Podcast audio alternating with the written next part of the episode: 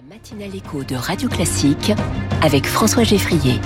Et avec Quentin Périnel, comme chaque jour, 6h45. Bonjour Quentin. Bonjour François, bonjour à tous. C'est l'heure de votre chronique au travail. Vous êtes journaliste au Figaro. Vous nous parlez ce matin d'un moment euh, crucial, un moment essentiel. Ah oui, François Geffrier, ce moment essentiel euh, de la vie de l'entreprise et de la vie d'un salarié qui s'apprête à quitter son entreprise, justement, à quitter ses collègues et à franchir la porte du bureau pour la dernière fois. Et ce n'est pas de pot de départ dont je veux vous parler ce matin, bien qu'il soit lui aussi un événement essentiel. Ça fera sans doute une autre chronique? C'est possible, en effet. Je vais plutôt vous parler ce matin de, de cet ultime message, le mail d'adieu que l'on envoie à des dizaines, voire à des centaines de personnes.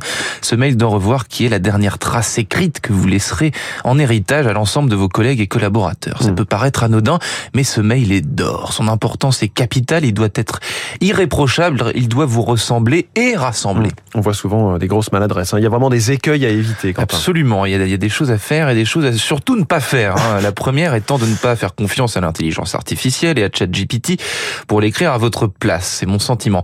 Euh, Ce mail, ce message, vous allez devoir le travailler, le relire, l'ajuster, le toiletter, euh, comme si votre vie professionnelle en dépendait. Il Mm. ne faut pas virer dans le larmoyant, ne pas être trop sec, expéditif. Il faut au contraire être positif, ne garder que le meilleur et manifester son enthousiasme, sa motivation pour les aventures à venir. Euh, éviter le tragique donc, mais aussi le comique, les blagues qui feront rire les uns mais pas les autres. Éviter le name dropping aussi, par définition.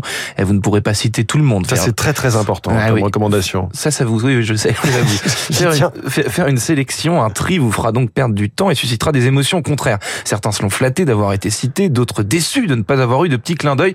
Euh, soit vous travaillez dans une PME ou une petite structure et vous citez tout le monde, soit vous ne citez personne ces temps-ci. Exactement, je suis tout à fait d'accord. Ce mail, le mail de revoir parfait, euh, il serait comment alors Bah, c'est un travail d'orfèvre, hein, François, quasiment de la haute couture. Le mail de revoir est parfait et chiadé. Il est sobre, élégant, concis, quelques paragraphes seulement qui expriment de la reconnaissance envers cette main qui vous a nourri.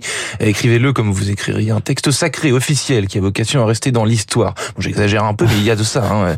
Exit les sarcasmes, le cynisme, les petites piques. Euh, Très important également, j'allais oublier cet écueil terrible. Surtout ne pas tomber dans le récit autobiographique et parler trop de soi. Mm. Ne pas passer 20 lignes à satisfaire sa petite personne. Et enfin, ce détail à la toute fin de votre message est capital.